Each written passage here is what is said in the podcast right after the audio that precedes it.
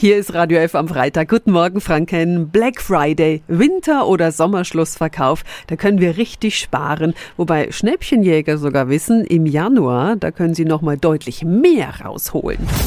Radio F. Jetzt Tipps für ganz Franken. Hier ist unser Wiki Peter. Vor allem bei Elektrogeräten und Haushaltsartikeln gibt es satte Rabatte. Bernd Ohlmann vom Bayerischen Handelsverband. Zum Jahresanfang sind diese sogenannten weißen Wochen. Was ist das genau? Zu Beginn eines neuen Jahres kommen in vielen Bereichen neue Artikel auf den Markt. Da gibt es dann einen Saisonwechsel und da gibt es den wichtigen Hinweis, dass es ja den einen oder anderen Artikel vielleicht als Auslaufmodell gibt und der dann auch günstiger angeboten wird. Und ab dem letzten Montag im Januar startet dann ja auch noch zusätzlich der Winterschlussverkauf. Also noch mehr Rabatte. Auch in Corona-Zeiten gilt ganz besonders für Schnäppchenjäger Augen auf, weil viele Händler sind in dem mageren Weihnachtsgeschäft auf ihrer Ware sitzen geblieben und werden natürlich jetzt versuchen, die Lager zu räumen. Und da muss man einfach schauen und sich durch den Dschungel der Rabatte einfach kämpfen, um dann letztendlich fette Beute zu machen. Wer also eine neue Waschmaschine oder Staubsauger braucht, am besten genau die Preise beobachten und dann zuschlagen.